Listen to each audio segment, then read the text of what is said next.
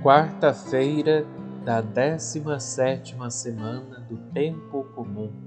A preciosidade do reino. O reino dos céus é como um tesouro escondido num campo. Ao encontrar uma de grande valor, ele vai, vende todos os bens e compra aquela pérola.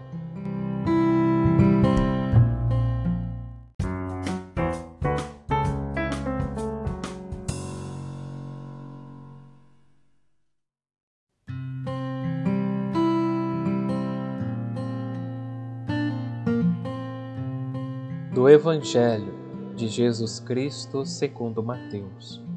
O reino dos céus é como um tesouro escondido no campo. Alguém o encontra, deixa-o lá bem escondido e, cheio de alegria, vai vender todos os seus bens e compra aquele campo.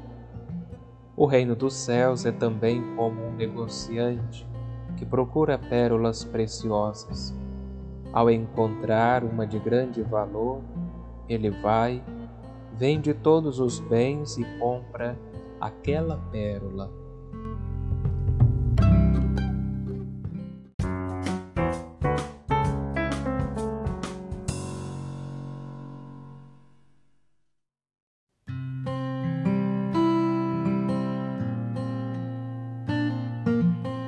Olá, meu querido irmão, minha querida irmã. Salve Maria. A preciosidade do reino, destacada neste Evangelho que acabamos de ouvir, nos sublinham duas parábolas. A forma como o discípulo se relaciona com o rei, como o tesouro escondido no campo leva o agricultor a vender todos os seus bens para comprar o campo, assim também o discípulo. A opção pelo reino torna secundário tudo mais, a ponto de poder ser deixado de lado. A mesma coisa acontece com a pérola encontrada pelo rico comerciante. É tão valiosa a ponto de todas as demais serem vendidas para ser comprada a pérola.